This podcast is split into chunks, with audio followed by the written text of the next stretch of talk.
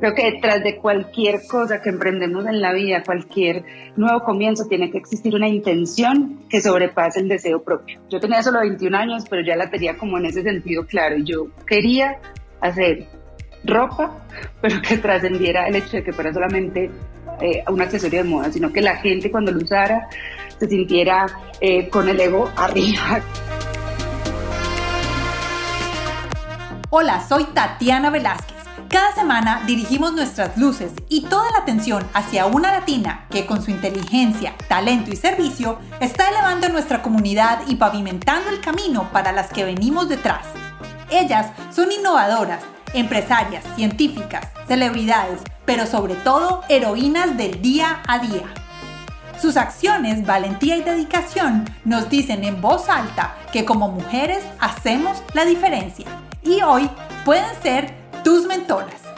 Bienvenidas a Latinas Mastermind. Hola a todos, bienvenidos a este nuevo episodio de Latinas Mastermind. Hoy está con nosotros Raquel Cadavid, mucho más conocida como Raquel Music. Ella es artista plástica y hoy es una excelente músico, compositora colombiana que también dedica su tiempo a la filantropía y a dar de su talento para otros. Es así como fundó Música para la Paz. Música para la Paz es una fundación dedicada a transformar comunidades que han estado en conflicto y comunidades indígenas en Colombia a través del arte y la música. Además, es la casa de la primera filarmónica indígena de Colombia. Esta fundación está en dos lugares de Antioquia, que uno es en el Urabá antioqueño, en Uberos, donde los niños son súper buenos tocando tambores, y el otro está dentro del resguardo indígena en Verachamí, en Valparaíso, Antioquia. Allí es donde está la Filarmónica. Hoy vamos a escuchar a Raquel de su trayectoria como artista plástica, su trayectoria como músico, compositora, sobre esta fundación que tiene de Música para la Paz, qué ha pasado con estos niños, cómo podemos ayudarles y además Raquel es compositora y tiene unos talleres de composición donde ella encontró que a través de la composición de música hemos podido hacer terapia o hemos podido soltar cosas que no nos sirven tanto a nosotros y ella lo hace a través de la música, que es uno de los tantos artes que tiene. Espero que todos ustedes disfruten de esta conversación tanto como yo lo hice y que vamos a buscar a Raquel Music en Instagram para decirles, si ustedes están escuchando este podcast, copien y peguen este link y taguen a Raquel en las redes sociales para que ella sepa que la estamos escuchando. Es arroba Raquel con Music o también pueden hacerlo con arroba Música para la Paz. Es el nombre de la fundación y los dejo con Raquel y Música para la Paz. Hola Raquel, ¿cómo estás? Tatiana, feliz de estar acá contigo, con toda la gente que nos pueda estar, escuchando. De verdad que agradezco infinitamente la oportunidad de poderme compartir. Y como tú decías, a veces eh, una persona, solamente una persona que escuche una cosita que le inspire, pues habremos eh, cumplido ya la misión de toda la vida. Así que Gracias por esta oportunidad. Estamos felices de que hayas, de que hayas aceptado esta invitación. Usualmente yo le cuento a nuestra audiencia cómo fue que te conocí. Y fue a través de otra mujer que admiro muchísimo, que espera, esperamos tener muy pronto en nuestro podcast, que es Catalina Estrada. Es una mujer colombiana diseñadora y hace unas cosas divinas, pero no solo lo que hace, sino que ella se vincula a fundaciones con su trabajo. Y una de las fundaciones a las que está vinculada es la Fundación de Raquel. Entonces, por eso fue que nos conocimos y por eso fue que entré y hablé con ella tanto y me encantó todo lo que hace. Entonces, vamos a comenzar por la pregunta, Raquel, que yo digo que es la más fácil, pero muchas veces la gente dice, Ay, no es la más difícil. Y es, ¿quién eres tú? ¿Quién es Raquel? Me emociona siempre mucho esa pregunta. Eh, mi nombre es Raquel, pero realmente yo soy una mujer, un ser eh, un alma que está viajando por este mundo realmente queriendo transformarme primero a mí y, poder aportar algo eh, al cambio del mundo. O sea, realmente yo creo que el mundo se puede cambiar, que todos somos parte de ese gran cambio eh, y eso es lo que a mí me mueve. Soy una mujer, además, me, me, gusta más que decir que ser humano, soy una mujer, porque este ha sido justo también una época en mi último año de vida como muy de, de reforzar esa, esa parte femenina, reforzar ese poder que como mujeres tenemos que es único. Y, y nada, soy creativa, artista, eh, no sé, eso, eso, es lo que podría como decir un poco sobre, sobre mí, sobre quién soy. Eres colombiana, ¿y dónde naciste? Soy colombiana, nací en Medellín, Colombia. Si no me siento en el acento, me voy a poner a llorar. Porque, sí se te siente, sí se te siente. Porque sí, a veces se me ha neutralizado mucho también con el tema de, ser cantante, se va neutralizando mucho el acento, porque los productores como que le piden a uno mucho el tema de la pronunciación, eh, que, realmente no, no sea tan marcado. Y, y, el paso por tantos lugares que he vivido también va transformando un poquito como, como ese acento, pero soy paisa como la arepa. Paisa como Bueno, y en la presentación hablamos y dijimos que eres artista plástica. Cuéntanos dónde estudiaste y qué hiciste, o sea, ¿por qué fue una profesión que te llamó la atención? Bueno, yo me considero que soy artista así como desde que tengo uso de razón, conciencia, de hecho, canté antes que hablar eh, y desde muy pequeñita siempre me gustó la pintura. Vengo de una familia por el lado de mi mamá bastante artista en todas las ramas del arte. Y, y cuando ya, bueno, me gradué de mi colegio en Medellín, empecé a estudiar artes plásticas en la Universidad Nacional, exploré todas las, todas las áreas de las artes y realmente me apasionan, desde la pintura, la escultura, la serigrafía, fotografía, video.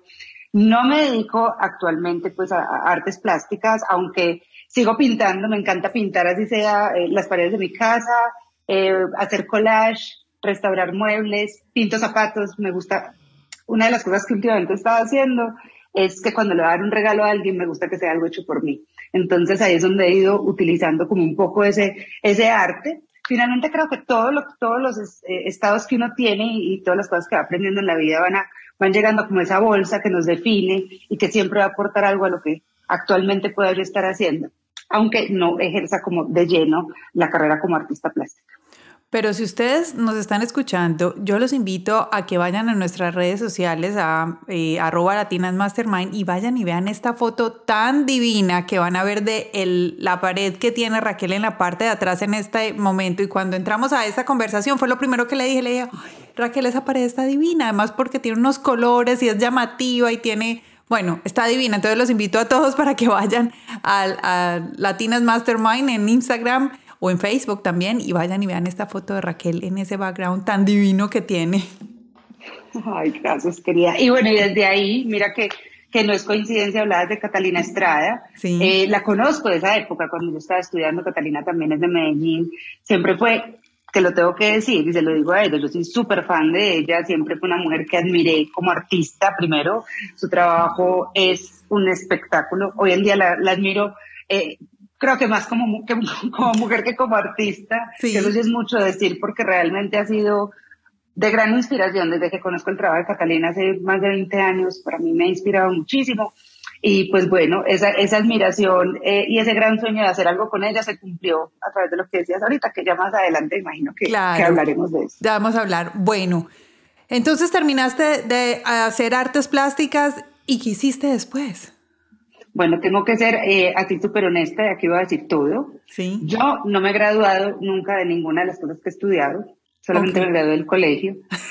soy, soy una eterna estudiante. Mi mamá dice que soy, eh, bueno, me decía que era por inestabilidad, porque realmente creo que soy una de esas almas que está tan en busca de cosas que cada cosa llega a refrescar como una memoria y sigo, tengo que seguir, tengo que seguir moviéndome. Entonces, de, las artes plásticas en, la Nacional pasé a estudiar también artes plásticas en Bellas Artes, ya como un énfasis más de dibujo, eh, un tiempo corto, menos de un año, y de ahí, de, de hecho de ahí monté mi primer tuve mi primer emprendimiento, que ese nunca lo cuento, que fue un café que tuve en Medellín. Ajá. Y ya luego de ese café decidí volver a entrar a la universidad, esta vez a estudiar diseño de modas.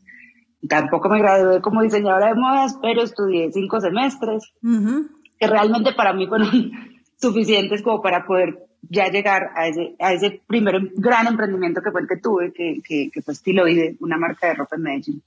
Mira que cuando hablamos la primera vez me preguntaste por la marca y yo dije, no, no me acuerdo.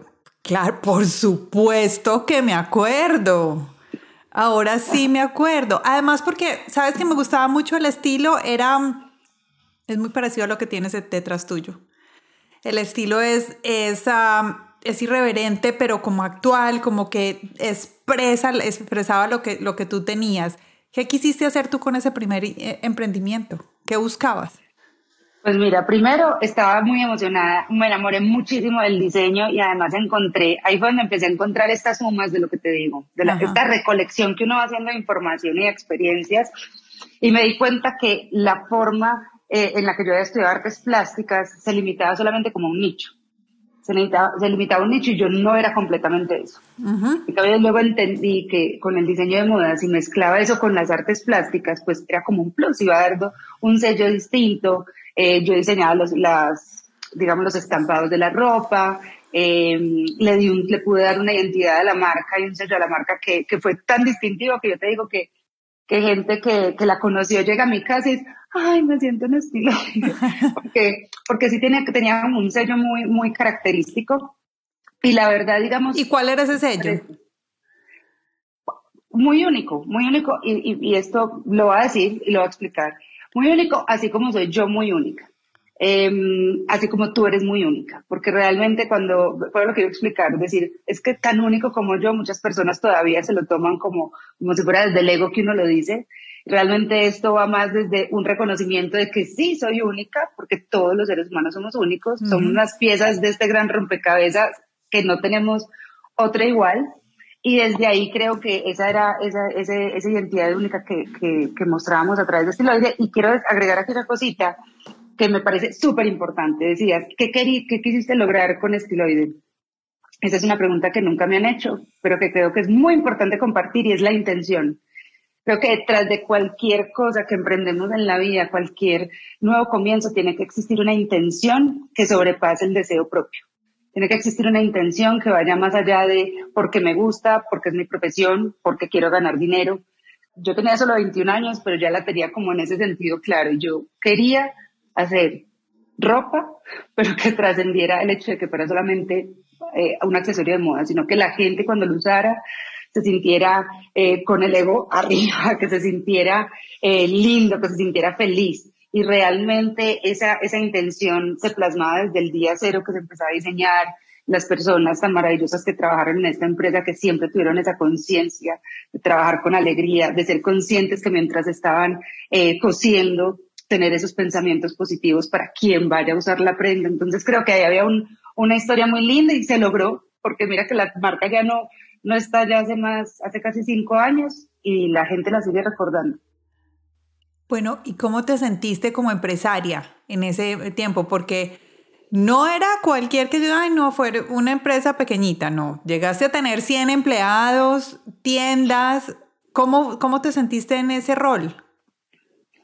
Pues mira, me sentí muy bien en el sentido de darme cuenta que algo que me apasionaba lo podía poner al servicio y que además generaba como todo este círculo que es generar empleo, eh, nuestra empresa realmente se caracterizó también por, a nivel de empresa interno, ser también muy diferente, la forma en la que mm, nos, nos, digamos, nos manejábamos con, con, los empleados, algo muy como de esta era ahora de Acuario, eh, como bastante cercano, un, un, un, modelo como más circular que, que piramidal. Pero tengo que decir que llegó un momento donde me aburrí mucho del escritorio, definitivamente lo mío es la creatividad y, necesito estar en movimiento.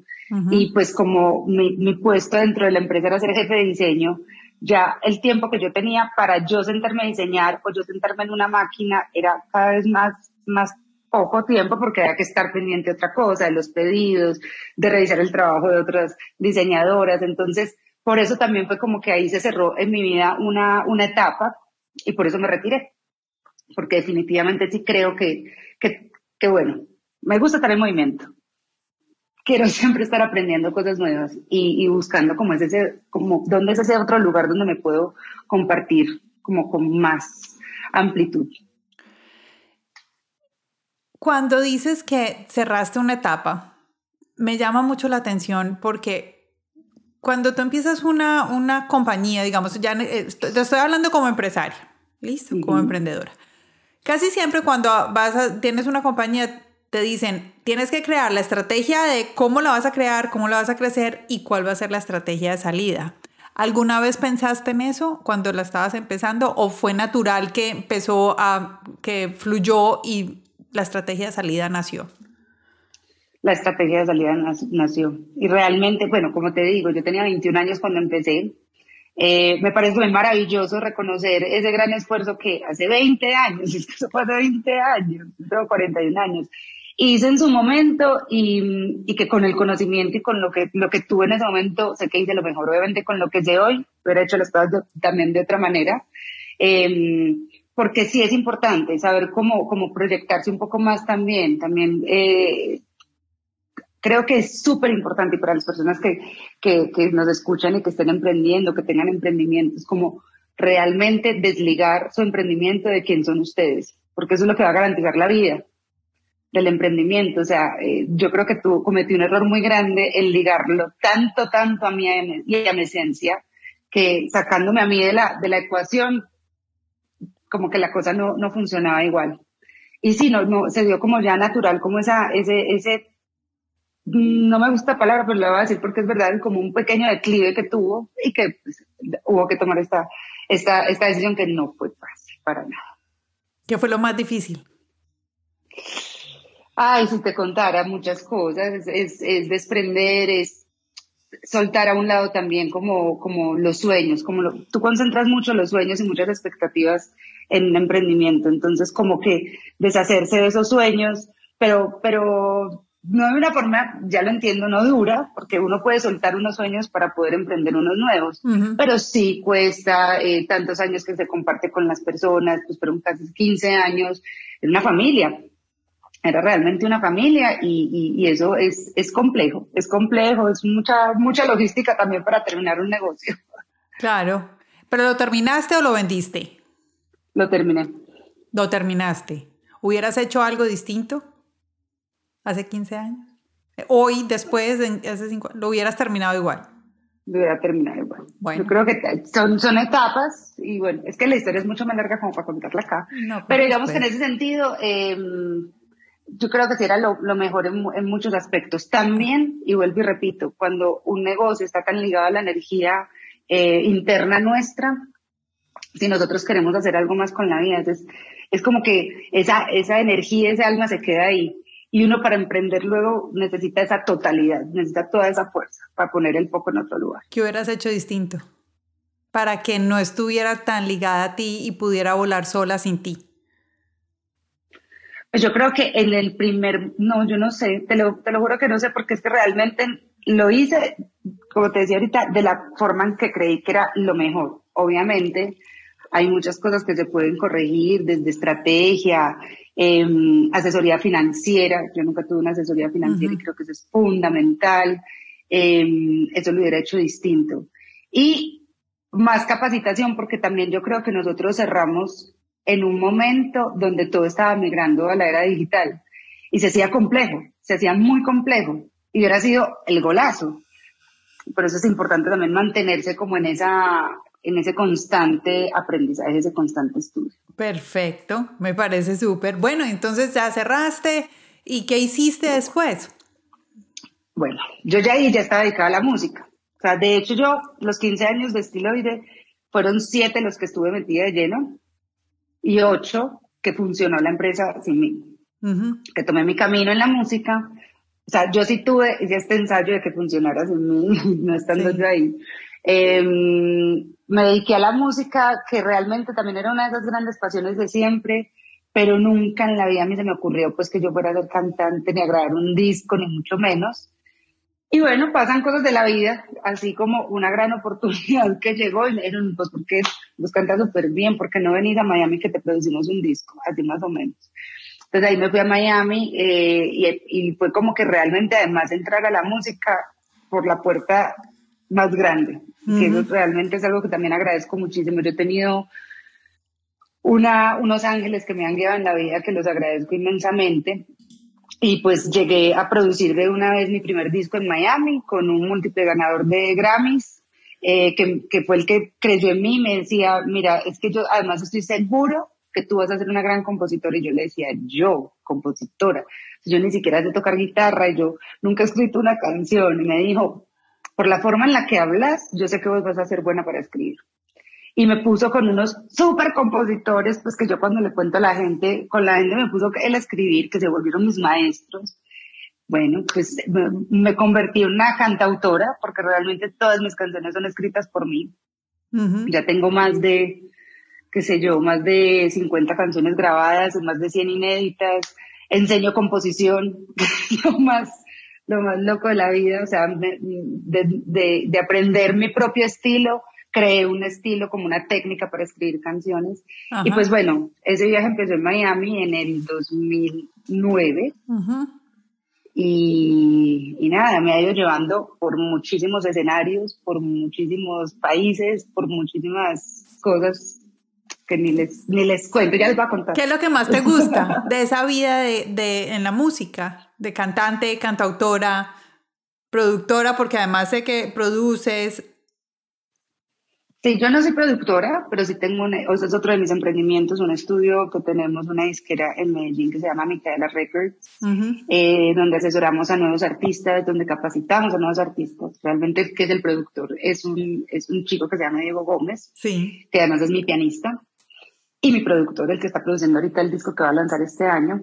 Pues mira, lo que a mí más me gusta, yo creo que es una bendición muy grande hacer música, en muchos aspectos Primero, la capacidad de expresar lo que sentimos y poderlo poner en una cosa que es tácita, o sea, que realmente eh, no hay nada que a mí me pese que no lo pueda sacar, no hay nada que a mí me pese que yo no lo pueda poner en un lugar. Entonces, eso ahí me gusta. Me encanta y no les alcanzo a describir la emoción que se siente cuando uno escribe una canción y alguien la escucha y dice, wow, me llegó al alma, o esa canción me tocó el corazón, me, de verdad me, ver a alguien llorar escuchando tu música, eso no tiene precio, pero no, por, no porque, ay, les encantó y lo hago muy bien, no, porque realmente sabes que está tan hecho con el alma, que es el alma quien la escucha, porque creo que hay música más que para escucharla igual con los oídos es con el alma. Hay una, hay una, hay una providencia divina cuando escribo. A mí me dictan las canciones y si son divertidas o si hablan a veces de temas que parecieran negativos como despecho, siempre todo lo cuento de una forma que sea divertida, porque la vida es divertida. Incluso hay que reírnos de las cosas como no tan bonitas que creemos que nos pasan y mi música como que puede expresar eso. Entonces, de ahí, desde ahí lo agradezco mucho. La música es, es espiritual. ¿Dónde podemos escucharte? En todas las plataformas digitales me encuentran como Raquel Music, eh, Raquel escrito con K, es muy importante, pero encuentran ahí toda mi música en Spotify, en, en iTunes, estoy también en mi canal de YouTube, eh, donde además hay muchos videos para que los vean em, y para que estén atentos porque es que ya en nada, en cuestión de dos meses voy a lanzar una nueva canción que es la, ya como la, la, la puerta para mi, mi próximo disco que que está, que está bien bonito, porque está todo dedicado a, a las mujeres. Y ahora que dices eso de las mujeres, cuando mencionaste el taller de composición, háblame un poquito más de ese taller de composición, porque yo sé que tiene como, tienes como una inspiración, tienes como un objetivo diferente con ese taller de, de, de composición. Mira, eso fue de estas cosas también milagrosas. Yo si yo te describo los últimos cinco años de mi vida, yo no, yo creo que yo no he tomado ninguna decisión. A mí me han ido llevando. A mí me han ido llevando y mostrando como dónde tengo que estar por medio de muchas señales. Y una de ellas es que justo Diego, con quien, que era mi productor, un día me dijo, Raquel, yo aprendí a escribir canciones con vos. ¿Por qué no le enseñas a la gente a escribir canciones? Y yo le decía, yo, pero si yo no soy, o sea, yo no estudié música, yo no, yo no, no puedo ponerme ese título tan grande me daba miedo, me daba miedo porque sentía que no estaba preparada. Yo lo hacía El síndrome del impostor, total. Exacto. Pero después me puse a pensar y, me di cuenta que yo realmente había diseñado una técnica que, ojo, la técnica, lo que me dio toda eh, la información para desarrollar esa técnica fue mi estudio en diseño de modas. Y eso es una cosa que es loquísima. Es ¿Por qué? Porque cuando uno está diseñando, uno conceptualiza. Muy distinto que cuando como artista plástica es más desde la inspiración. Entonces, mezclar esas dos cosas que son la inspiración y la conceptualización hace que cuando vas a crear algo, y esto va para lo que sea que en tu vida vayas a crear, escribir una canción, sentarte a escribir eh, un cuento, pintar, es que tú no puedes quedarte esperando a que la inspiración venga una noche y te visite. Si además esto va a ser tu trabajo. Si además a ti te van a decir, por ejemplo, yo, pasado mañana tengo a las 10 de la mañana una sesión de composición. Yo no puedo en este momento decir, espérate a ver el viernes cómo amanezco. Y a, ver, si estoy inspirada. no puedo. Sí, claro que no. Entonces, hay un, este fue el método. Este fue el método, porque a mí me pasaba eso. Me decía mi productor, bueno, te conseguí una sesión de composición, además con él, así, capos de la composición en español. Ajá. Y yo decía, ¿yo qué voy a hacer? Entonces, con los métodos de conceptualización con los que uno crea una colección, que dice, ok, ¿cuál es el concepto? ¿Cuáles van a ser las texturas? Cuáles van a ser mi, cuál es mi carta de color. Pues yo llevo todo esto a la música. Llevo todo esto a la música y creé pues un sistema que parte desde la escritura misma. Antes de, de, mencionar instrumentos o algo, yo creo que la letra en sí, el idioma, el lenguaje es musical. Las palabras tienen música. Entonces, desde la escritura, que es algo que todo ser humano hace, y ya luego se le pone el vestido, que el vestido sería la música. Entonces empecé a dictar este taller a músicos y compositores, que además era muy loco, se inscribía gente que ya tenía discos grabados y yo decía, pero esto, se, se chiflaron. y la, las primeras veces me impresionó que la gente terminaba llorando.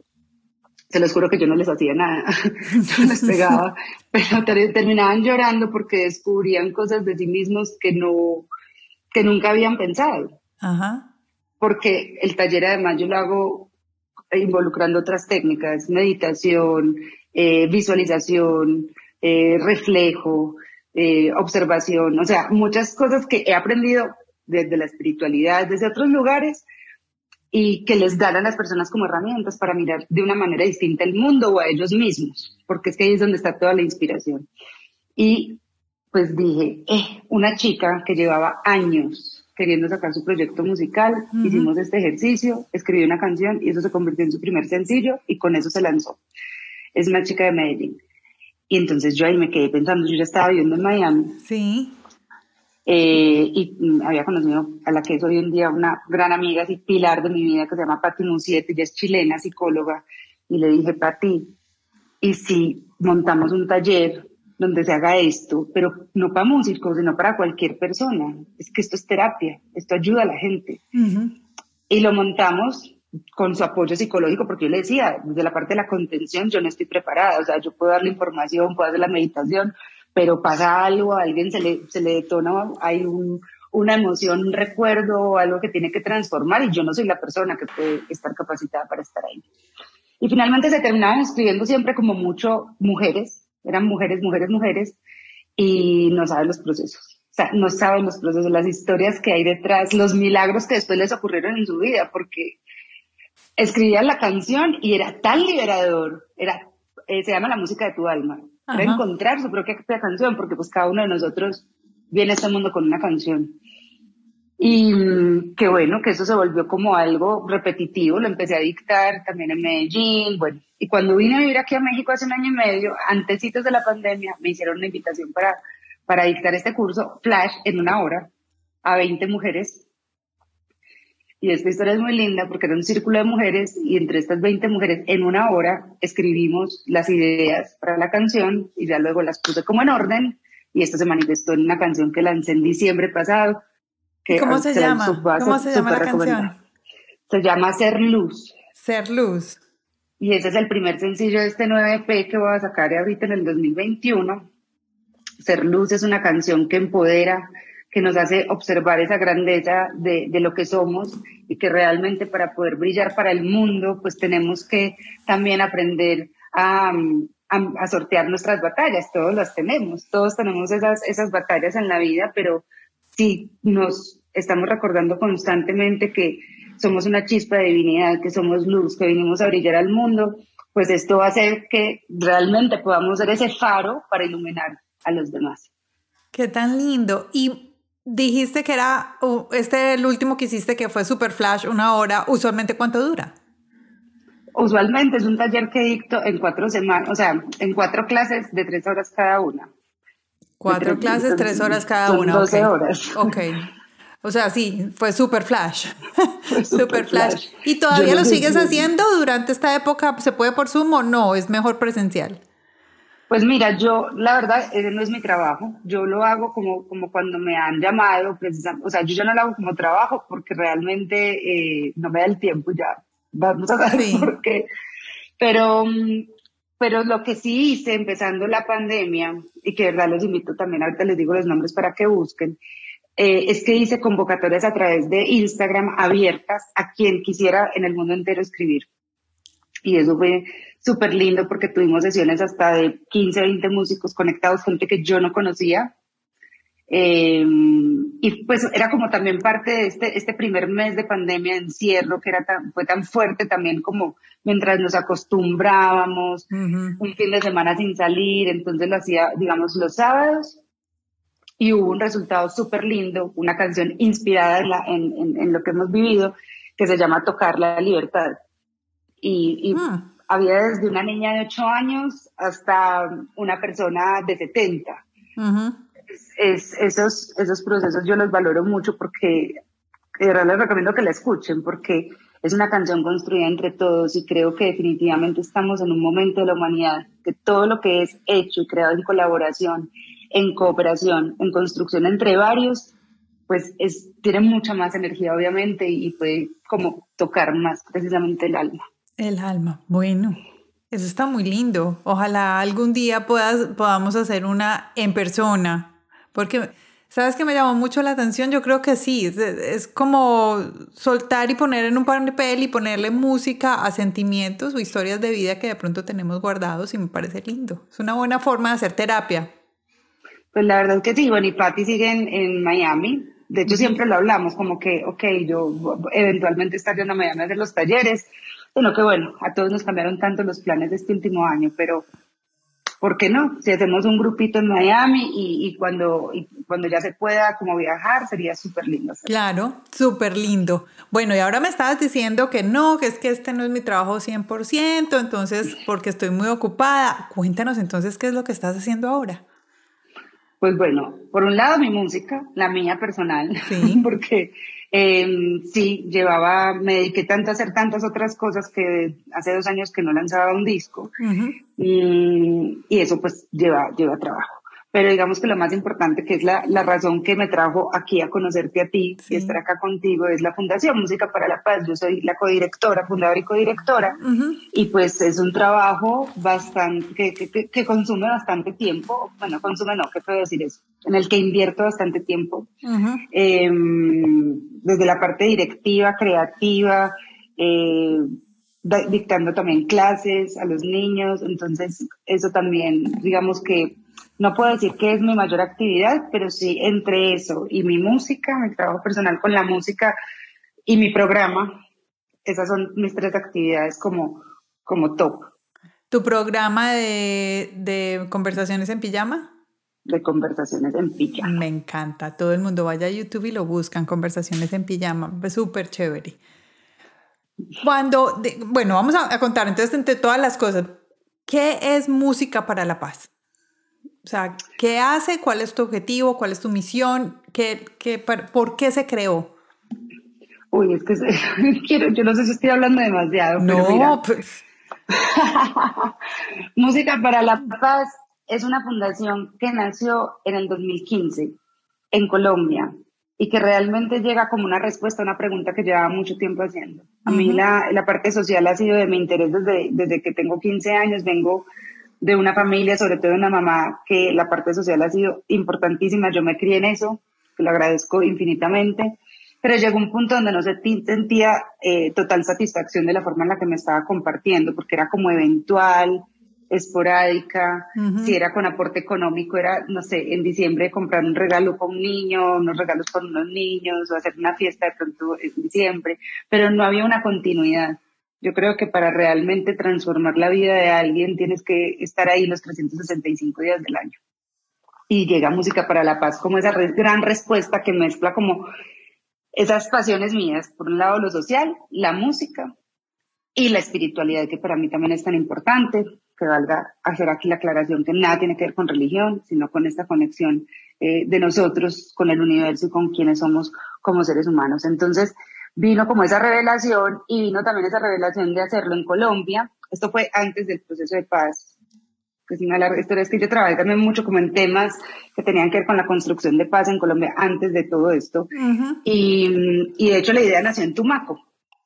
Y me, me dio mucho para pensar que realmente Colombia tiene una gran riqueza cultural, que está en lugares que tristemente han sido golpeados por violencia, que precisamente esas condiciones han bloqueado el acceso han bloqueado muchos accesos y que, y que qué lindo poder llegar con la, con la fundación a construir la paz a través de la música, que es mi gran pasión, dándole como este espacio a tanto talento que hay en Colombia, que se muestre y pero lo más importante que se conserve a nivel cultural, porque ahí tenemos una herencia cultural, por ejemplo, una de nuestras escuelas que es en Ueros, en el Urabá antioqueño, tenemos el principal semillero de bullerengue de Colombia. El bullerengue es un género autóctono colombiano y es un género del que muchas personas, siendo autóctono colombiano, muchos colombianos dicen, ¿y eso qué es? Y siendo músicos. ¿En serio? hace poquito me pasó, hace poquito yo, pertenezco a un grupo de cantautoras latinoamericanas, mujeres latinoamericanas que estamos en la música.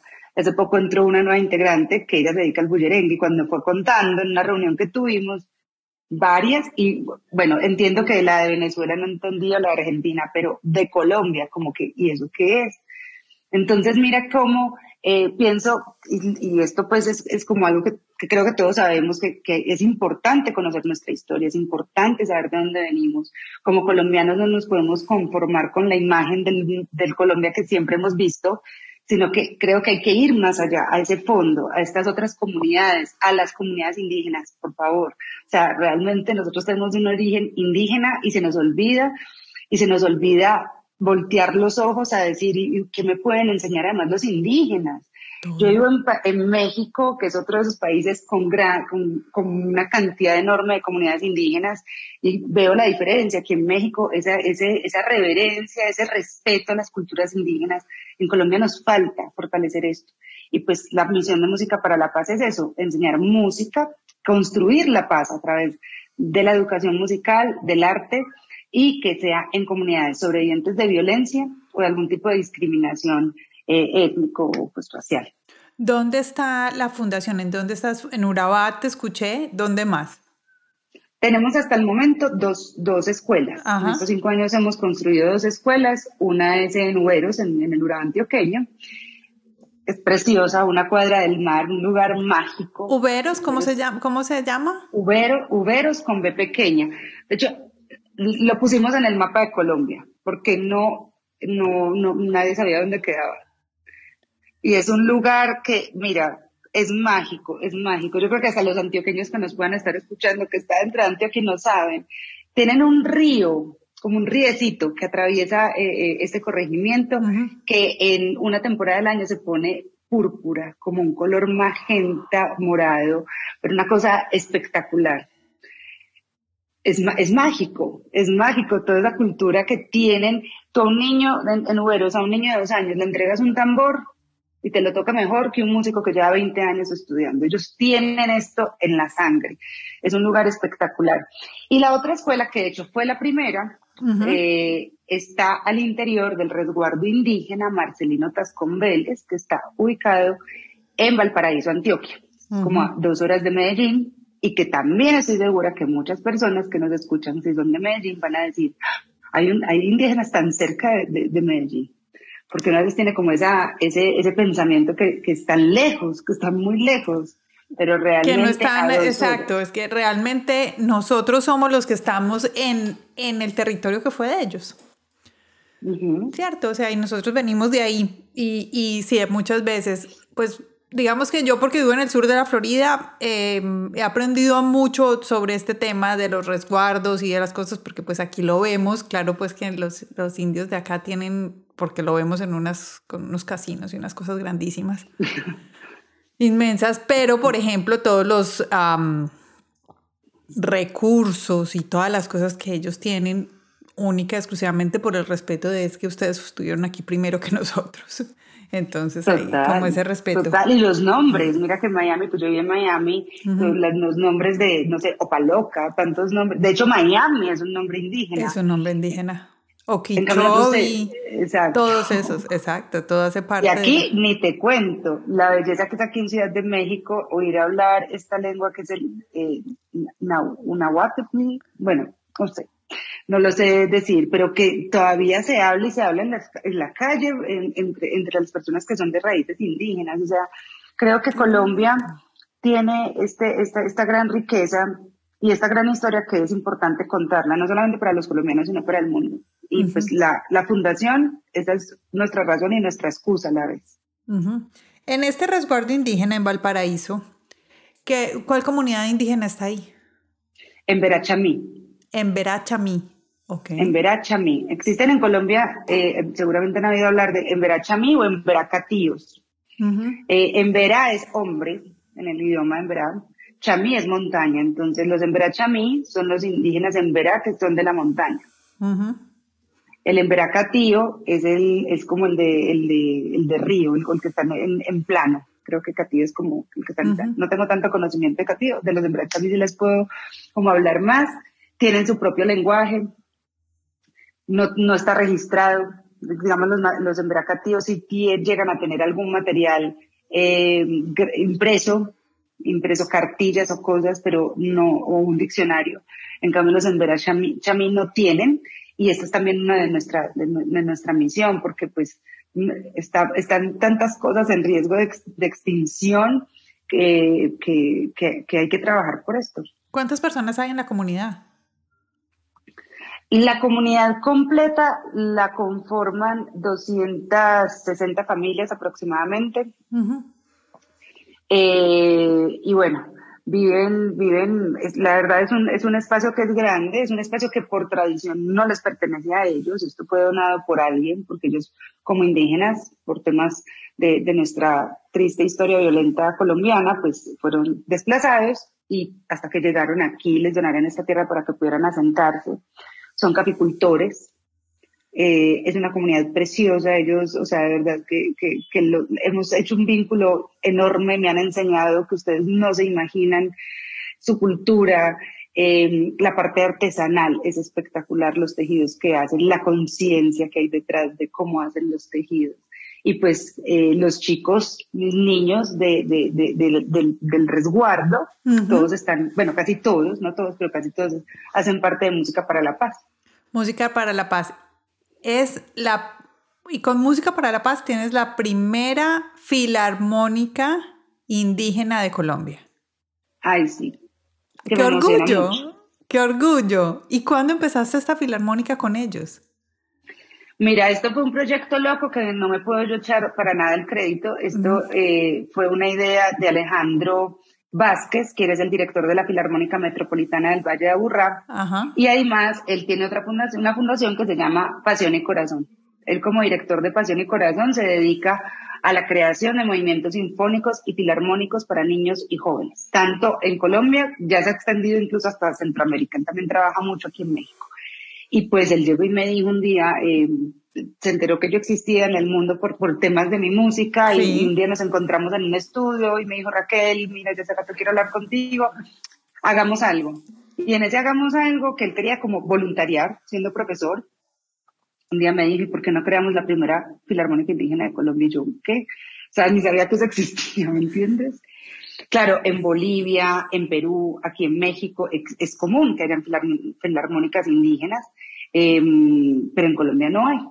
No hay, además, porque si existe, de pronto alguna persona que nos escucha, pues se le, puede surgir esta pregunta, ¿cómo, cómo eh, Filarmónica, que es un movimiento occidental, llevado a los indígenas, y cómo que esta niña Raquel está aquí hablando de conservar su cultura y cuidarlos, pues precisamente como la filarmónica, los movimientos filarmónicos y los instrumentos filarmónicos son occidentales, tienen una cabida más grande o una apertura más grande para que se escuche en el mundo entero. Y nosotros lo que hacemos, el trabajo que estamos haciendo con la filarmónica, escribimos nuestras propias canciones. Yo he aprendido un poquito de Emberá porque yo les enseño a ellos a escribir además. Eh, escribimos nuestras propias canciones y estas canciones que surgen de, de, de, de estas voces hermosas de los niños se están llevando eh, a, que sean interpretadas por la Filarmónica. De hecho, pronto pues tendremos una sorpresa espectacular de algo que, o sea, me, me, me, emociona mucho y es que una de esas canciones va a ser interpretada por filarmónicas del mundo entero. O sea, eso es wow. Wow, sí. sí. Esto es wow y esto es una forma de darles voz. Yo digo que la, la, filarmónica y la música, y si es lo con lo que nosotros los educamos a ellos, pero es como lo que les está dando ese megáfono para hablar fuerte y claro y decir aquí estamos, y no somos solamente los de Ndorachamí, en Colombia somos todas estas comunidades indígenas, em, y que también, que se muestren, porque también hay muchos derechos eh, humanos que están siendo violentados precisamente eh, a los líderes indígenas. Entonces, que esta sea una, una oportunidad para contar la historia y que todos tomemos pues también como conciencia de este tema. ¿Cuántos niños tienes en la Filarmónica? En la Filarmónica en este momento son 52 niños. Tenemos eh, ya algunos que ya llevan tres años desde que empezamos el proceso, que hay que aclarar, somos una escuela filarmónica, porque cuando nosotros llegamos a la comunidad, ellos, yo digo, no tocaban ni maracas o sea, no tocaban nada. Entonces ha sido un proceso de educación musical de ceros. Hay unos que están desde el día cero de la, de la, de la fundación o desde el día cero de la creación de la Filarmónica, que ya han ido creciendo. Tenemos chicos, ya no son niños, o sea, ya tenemos jóvenes hasta 19 años, pero tenemos una nueva camada de chiquitos divinos de, de entre los 5 y los 7 años que están felices. Llegaron este año a inscribirse como 20 a iniciación musical y que aquí les voy a contar algo que es muy lindo. El idioma que ellos primero aprenden es el emberachamí. Entonces, apenas a los cuatro años ellos empiezan a familiarizar con el español. Para nosotros eso es un gran reto, porque a los cuatro años es que empezamos nosotros a enseñarle y a, los profes y a todos los que hacemos parte del equipo, o sea, de verdad es ver cómo les hablamos, eh, tener cuidado, aprender palabras nuevas, aprender palabras de ellos, muy didáctico como el, como el sistema de educación en la, en la parte de iniciación musical. Eso te iba a preguntar porque veo que, o sea, llevas un periodo, o sea, el periodo de construcción, digámoslo así, de creación de la Filarmónica fueron tres años, pero entonces, ¿cuánto tiempo ya llevabas tú enseñando música para ellos y estando dentro de la comunidad? Eh, ¿Cuánto tiempo llevabas antes de empezar este proceso de la filarmónica? Pues mira, con la comunidad en trabajos múltiples no musicales llevo ya ligada entre 8 y 9 años casi. Oh, ok. Unos 8 años. Hace 5 años y medio trabajamos como fundación y pues tiene eh, todo lo que es educación musical. Desde hace 5 años y medio se comenzó. Y hace tres años empezamos con el programa de la Filarmónica, que iba a ser un programa de la escuela, pero nada, todos los chicos quisieron eh, dedicarse a instrumentos filarmónicos, entonces todos hacen parte de la Filarmónica. Ah, qué tan lindo. Y los profesores de ellos son de pasión y corazón, de jóvenes, además que son chiquitos, los profes de ellos son jóvenes entre, no sé, tendrán 20 años, 22 años, eh, que son de la Filarmónica Metropolitana del Valle de Aburrá.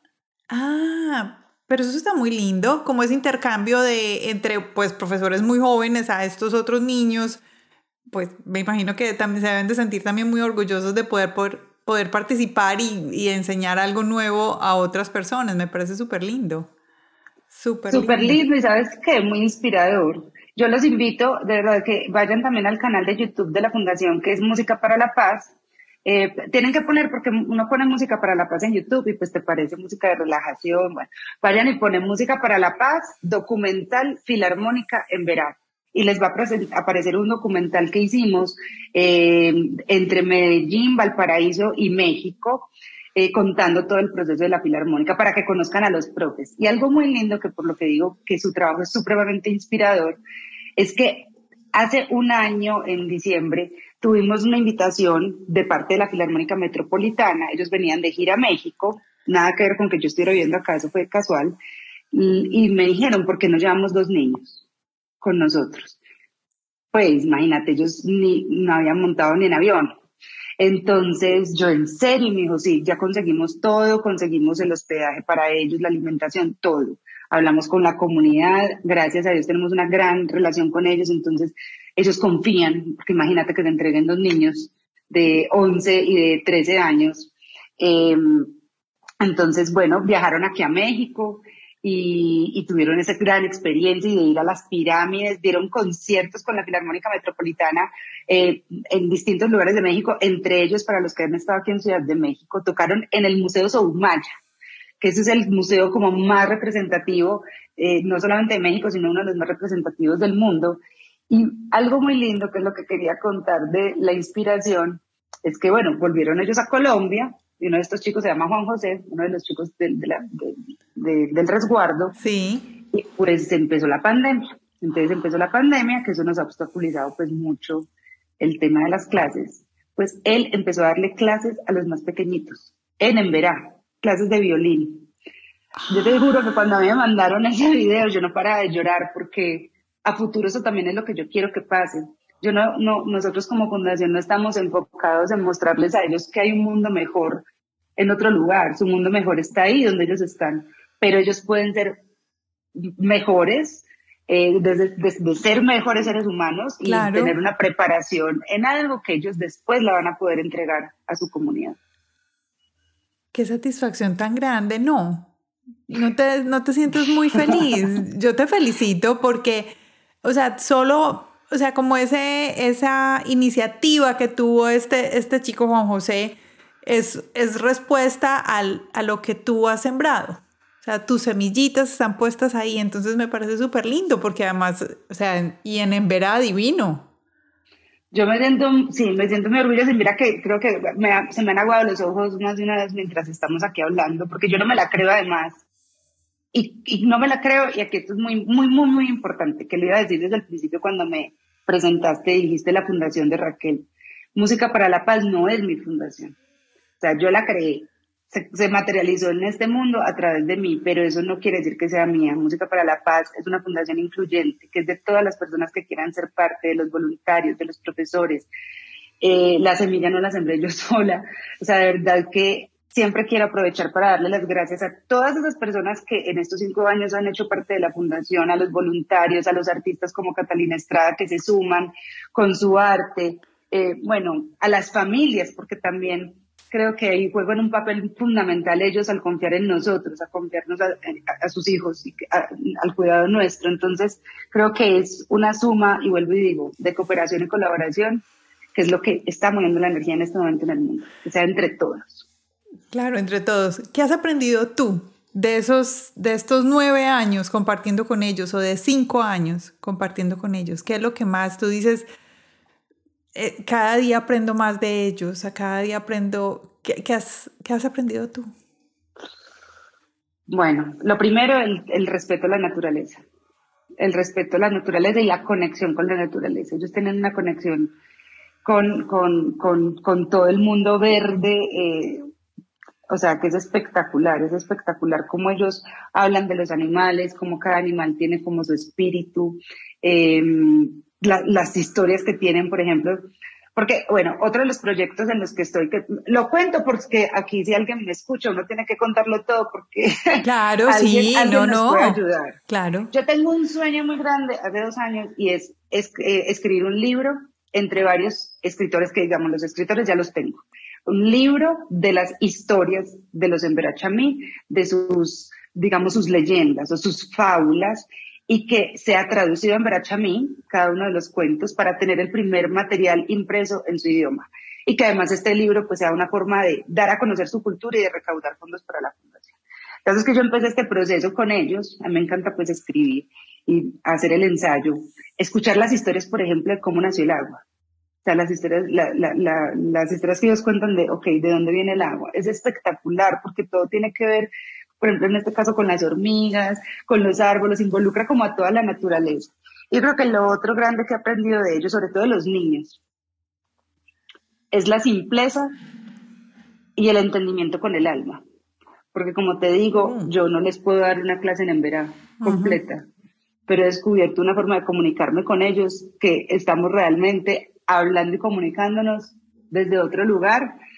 Y eso que ellos me dan a mí y eso, esa creatividad, esa imaginación, eh, a veces no pueden escribir o hablar y como lo que quieren decir para escribir una canción, pues me hacen dibujos y los interpretamos juntos. Entonces, de hecho, la colección que hizo Catestrada es inspirada en una canción que escribimos de esta forma. Y fue a través de una meditación que luego de eso ellos dibujaron, los más chiquitos dibujaron, y con esos dibujos los interpretamos para crear la canción. Entonces, no sé, son procesos que a mí me enseñan, yo no estudié pedagogía ni nada, entonces ellos me están enseñando a mí a enseñarles, me enseñan a escribir, me enseñan a, a crear.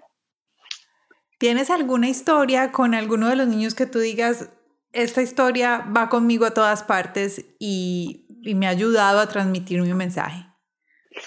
Tengo muchas, pero hay una que justo esta mañana lo estaba contando porque em, les decía en un principio que espiritualidad también es otra de, esas, de esos pilares de lo que compartimos en, Música para la Paz, eh, con un programa que se llama Spirituality for Kids, que nació en la frontera de Israel y Palestina hace 16 años. Es un programa diseñado para que los niños se creen de una forma eh, en pro de la construcción de la paz, pero desde, su, desde, desde el alma. Y vuelvo y repito, nada tiene que ver con religión. Creo que todos los seres humanos y cada vez más descubrimos que si nos conectamos con nuestra esencia, más allá de nuestras creencias, si nos conectamos con nuestra esencia, podemos, vuelvo y repito, brillar para el mundo. Entonces este programa viene a enseñarles eso, es como mindfulness eh, para, niños, eh, por, ponerlo de, alguna forma. Entonces, imagínate que un día en Uberos, esto sucedió con Uberos, eh, llega el profesor Harun y me dice, Raquel, le tengo que contar una historia, ¿cómo le parece que la mamá de Iván vino el otro día a decirme que estaba muy preocupada? que nosotros que le habíamos hecho al, al, hijo de ella, que, que no, que, y, yo hasta me asusté y dije, pues, ¿qué pasaría con el niño? que sí, qué susto. Y entonces yo, ¿por qué? Digo, no, que el, que el, que el hijo estaba muy raro. Y yo, pero raro, ¿por qué? No, que porque el otro día, que él siempre ha sido muy grosero en la casa y que responde muy feo y que siempre le pelea y le grita. Y que el otro día tuvieron una discusión y que él respiró y le dijo, mamá, ahora no puedo hablar porque estoy enojado, voy a salir a caminar y cuando regrese hablamos. ¿Y cuántos años tenía, tiene el niño? tenía en esa época, Iván tenía en esa época 11 años. no, pues imagínate esa edad que siempre responden lo más con la más energía posible. Y entonces imagínate, yo no tengo hijos, pero yo imagino una mamá, claro, acostumbrada a que su hijo sea rebelde, aunque, aunque sea bueno, esa, esa pausa que está haciendo, es como que, ¿qué le pasó? Me lo cambiaron. Y pues esto es lo que nosotros enseñamos en la fundación. Nosotros realmente queremos eh, crear criar, criar eh, humanos, seres humanos que realmente el día de mañana puedan compartir eso que son con, con, el mundo, decirles, de, para crear la paz hay que hacer una pausa, para crear la paz hay que aprender a hablar, hay que aprender a mirar nuestras diferencias, amarlas, porque eso les enseñamos mucho a ellos, a amarse tal como son. No, vuelvo, digo, no es que les digamos que hay un mundo mejor en otro lugar, ellos son perfectos con su lenguaje, sus tradiciones, su comunidad, cómo viven, son perfectos. Y que desde eso que les hace diferentes se pueden compartir con el mundo. Y ese es otro de los mensajes de la filarmónica, que todos los instrumentos que hacen parte de una filarmónica son distintos. Todos tienen sonidos distintos, de materiales distintos, de madera, de metal, y no hay uno mejor que el otro. Y eso es lo que nosotros les enseñamos a ellos todo el tiempo. No hay ninguno que sea mejor que el otro, pero juntos van a producir las melodías más lindas y, y, eso se trata también en nuestra vida como seres humanos, aprender a, tocar ese instrumento único y sumarlo a esa gran filarmónica que es la humanidad. Si una persona te está escuchando en este momento y dice, ¿por qué es importante la música para los niños? ¿Qué le dirías? En general, pues en tu fundación, por supuesto, estás llegando, impactando de una manera, pero en general. Mira, eh, no, soy la, no soy experta en el tema, pero sí obviamente han habido muchos estudios a nivel neurológico y a nivel de, de, pedagogía que dicen que realmente la música como que despierta eh, otras áreas del, del, cerebro, que, que nos ayudan además como con todo lo que tiene que ver con nuestro sistema empático, con nuestro, nuestro sistema emocional. Eh, vuelvo y digo, no soy experta en esto, pero hay muchos estudios sobre, pero tú tienes, el yo, tema. Yo quiero que, me lo, que nos cuentes más como desde tu punto de vista, o sea, tu, tu experiencia, es que llevas muchos años eh, con estos niños y, y seguro que tú has visto cambios y seguro que tú dices, con el impacto de la música, eh, estos niños están logrando esto. Yo veo que el cambio de ellos es esto. Veo que, eh, pues por ejemplo, esto que no, la historia que me acabas de contar con Iván. Eh, pero, o sea, todo eso, yo me gustaría más escucharlo desde tu punto de vista, de tu experiencia personal. Mira, es, claro, quería partir por ahí, sí, claro. realmente no, es lo que está comprobado, pero pues obviamente desde mi experiencia ha sido darme cuenta cómo Además, porque bueno, yo también he estudiado música, yo también empecé casi que a la par a estudiar música con ellos, estudiar guitarra, estudiar piano, porque como te digo, yo empecé la música súper empíricamente y pues la música da mucha disciplina, o sea, requiere mucha disciplina, una constancia, eh, requiere de, de, aprender a no frustrarnos. Eso es importantísimo, sobre todo en estos momentos de inmediatez, que que todo el mundo es como, no, yo quiero esto y lo quiero ya. Eso que dices es súper importante porque sí, no, no, cada vez, claro, como nos estamos acostumbrando a que quiero oír tal canción, voy a YouTube, la pongo. En la época, eh, suena horrible decir la época mía porque pues yo estoy igual muy joven, pero en la de nosotros. No sé, en nuestra época, en nuestra... Eh, que o sea, sonaba una canción en la radio, wow, la querías volver a oír, dos opciones, o sea, tenías que ir y comprar el disco, que un desplazamiento, invertir dinero. No, y que hay, veces no, y que hay veces no lo encontrabas. Exacto, que no lo llevaban a Colombia, o esperar a que volviera a sonar la canción, grabarla en un cassette y que te quedara ahí con el, con el audiólogo de la, de la emisora. Y bueno, y, y, así nos conformamos, pero yo creo que somos una generación que en ese sentido aprendió mucho a ser paciente.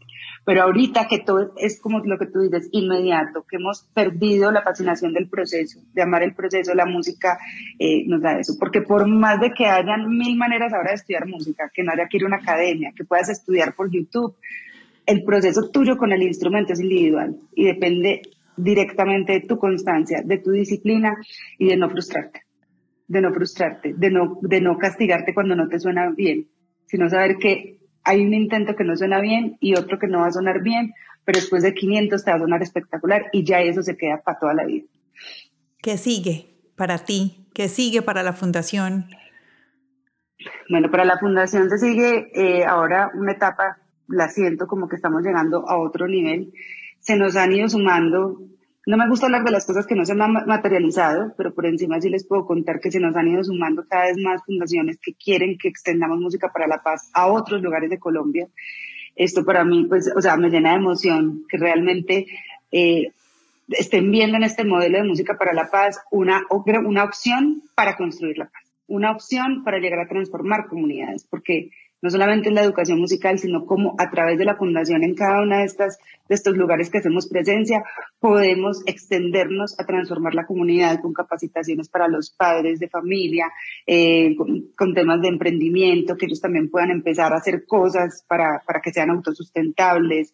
Em, tengo un sueño este sí es un sueño, también lo cuento por si alguien aquí se, se, le ocurre la solución, Quiero que en Uberos, así como estamos creando la primera filarmónica indígena de Colombia, quiero que en Uberos tengamos la primera filarmónica de instrumentos hechos con reciclaje, porque estos están, ellos están en la playa. Ah, y, y, creo que es una gran manera de buscar una solución para el, para el manejo de basuras y para otro problema que es el salitre, que los instrumentos de viento, instrumentos que sean de metal, se deteriorarían, se deteriorarían muchísimo en este lugar. Y, bueno, tengo todos esos sueños porque creo que son muchas cosas que podemos construir que además logren un impacto 360 desde el compartir conciencia, desde el ejemplo que estos niños pueden dar, desde compartir nuestra música y, las creaciones que estamos haciendo, y también de compartir como este mensaje de, protección a, nuestro planeta. Bueno, eso me encanta, todo me encanta. Raquel, ya estamos llegando al final. ¿Cómo podemos apoyarte?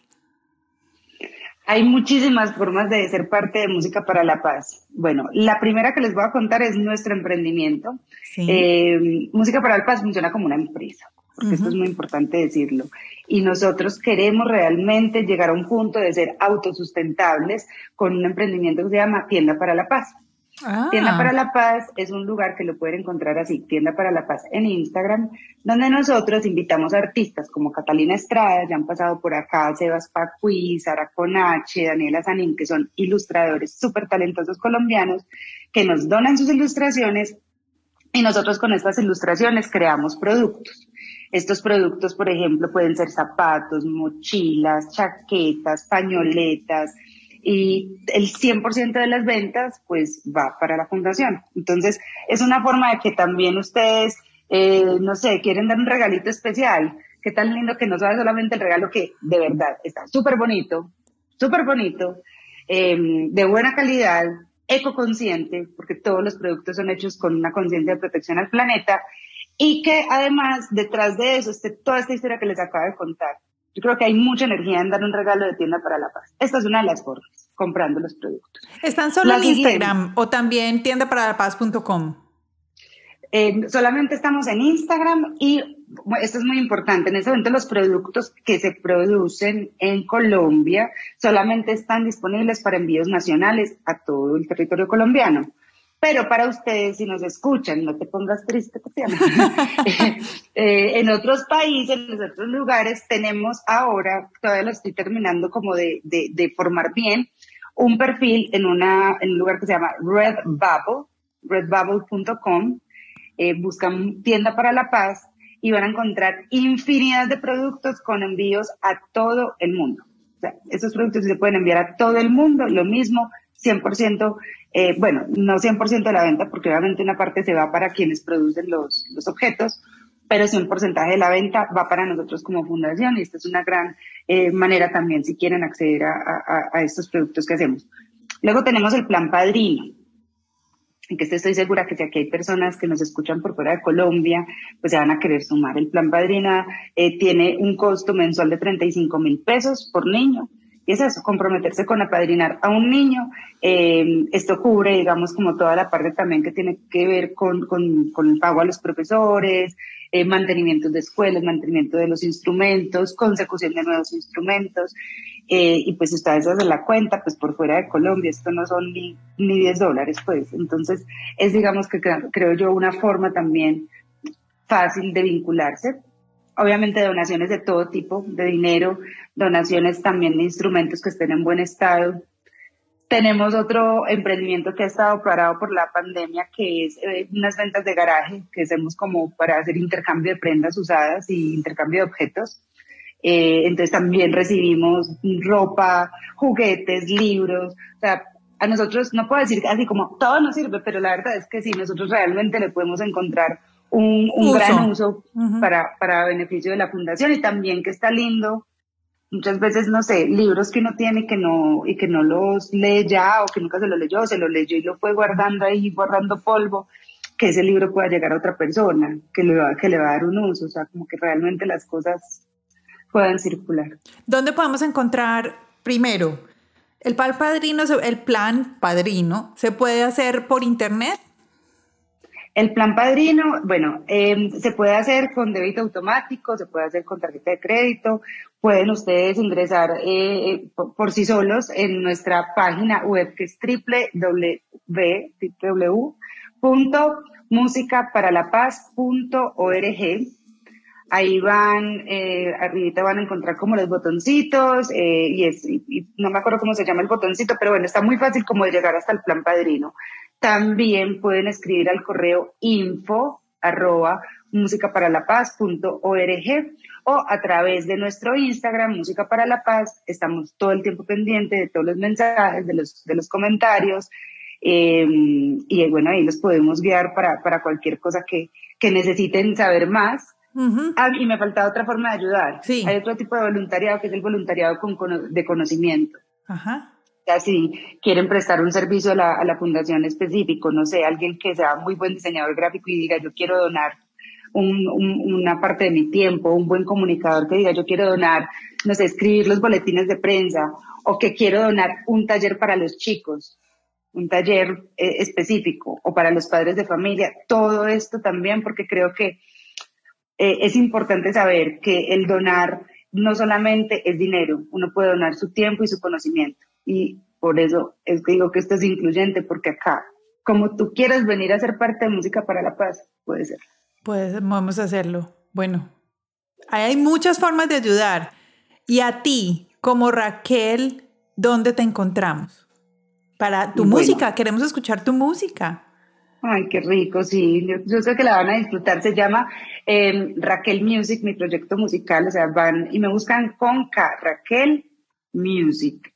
Así me encuentran raquelmusic.com, Raquel Music en Instagram, en Facebook, en mi canal de YouTube y que estén muy atentos porque además este proyecto musical que estoy lanzando para este año, como les decía hace un rato al comienzo de la conversación, va muy de frente dirigido a las mujeres, a transmitir un mensaje de amor propio, de autoaceptación, de conectar con esa esencia maravillosa que tenemos para podernos mostrar al mundo. Es una colaboración además entre muchas mujeres que admiro, así que de verdad que estén ahí pendientes de, de todos estos lanzamientos. Bueno, me encanta. Entonces, todo el mundo vamos a tomar nota de estos espacios. Si están conduciendo y nos están escuchando, o de pronto están corriendo, no sé, haciendo ejercicio, lo que sea, no se preocupen, recuerden que se pueden suscribir, vayan a nuestra página web www.latinasmastermind.com, se suscriben como oyentes y van a recibir el, eh, digamos, las notas de este, de este podcast con todos estos lugares, los sitios web, cómo podemos ayudar, dónde podemos encontrar la música de Raquel, bueno, todas estas cosas que hemos mencionado que van a ser de mucha utilidad. Raquel, no quiero, no quiero cerrar nuestro programa, nuestro podcast del día de hoy, sin reconocerte. Quiero reconocerte a ti como esa mujer emprendedora, creativa, fuerte. Se ve que tienes una creatividad abierta y un mundo abierto para ayudarle al mundo. Entonces te quiero reconocer a ti por haber tenido esa valentía de emprender, pero también de ayudar y de tener abierto tu corazón, de escuchar tu intuición y poderte mover a través de la vida con eso. Muchas gracias por lo que estás haciendo, muchas gracias porque sé que estás impactando muchas vidas y no solo las vidas de los chicos y o de las familias de cada una de estas dos escuelas, sino los profesores, los eh, voluntarios y todas las personas que están alrededor y a todas las personas que están alrededor tuyo por favor, los reconocemos porque sabemos que son un equipo y que sin ellos no sería posible hacer todas estas cosas. Entonces, muchas gracias, gracias a ti, a ese ser lindo, llenito de luz que nos está trayendo cosas buenas para nuestra Colombia. Gracias, Tatiana. De verdad que lo recibo con, con, todo el amor lo que dices. Es la segunda persona que hoy me dice lo de la intuición y yo te voy a decir lo que le responde a esa persona. Uno no puede ver en los demás lo que no tiene, lo que no posee. Así que todo lo que me acabas de decir, de vuelta para ti. Gracias a ti por ser esa luz y por abrir este espacio, porque es el momento de que ya cada vez más contemos historias que inspiren al mundo, que sean de verdad positivas, para que vivamos en ese mundo ideal que yo sé que todos nos lo soñamos. Muchas, muchas gracias. Raquel, tu Instagram, ¿cuál es tu Instagram? Raquel Music. Y tengo uno alterno a la música que se llama El Mundo de Raquel, donde comparto más que todo reflexiones y este tema de, reflexiones que yo también me voy haciendo de vida con, con, lo del amor propio, con la autoaceptación. Así que también si me quieren seguir ahí, pues bienvenidos. También. a todos ustedes que nos están escuchando, cuando estén escuchando este podcast, vayan, compartan el link, eh, tomen una fotico y déjenle saber a Raquel ¿Qué fue lo que más les llamó la atención de esta conversación tan amena y tan hermosa, tan llena de, cosas chéveres para, para nosotros y para, para todo nuestro país? Lo otro es, recuerden, ya se los dije, vayan www.latinasmastermind.com, se registran como oyentes y pueden recibir las notas de este programa. Raquel, ¿qué se nos quedó? ¿Qué se nos quedó por mencionar? Nada, decirles a todos que, que sean felices de, de, lo, de lo únicos que son, porque es que sí, necesitamos de que, de que todos se reconozcan en esa unicidad para que sean luz para el mundo.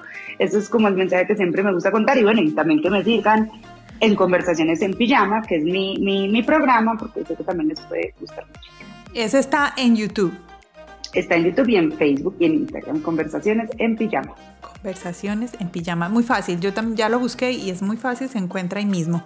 Entonces, bueno, a todos muchísimas, muchísimas gracias por habernos escuchado el día de hoy. Muchas gracias por haber estado hoy con Raquel en este nuevo episodio de Latinas Mastermind. Espero que lo hayan disfrutado y nos escuchamos el próximo lunes con el lunes de acción, unos tips importantes para arrancar la semana.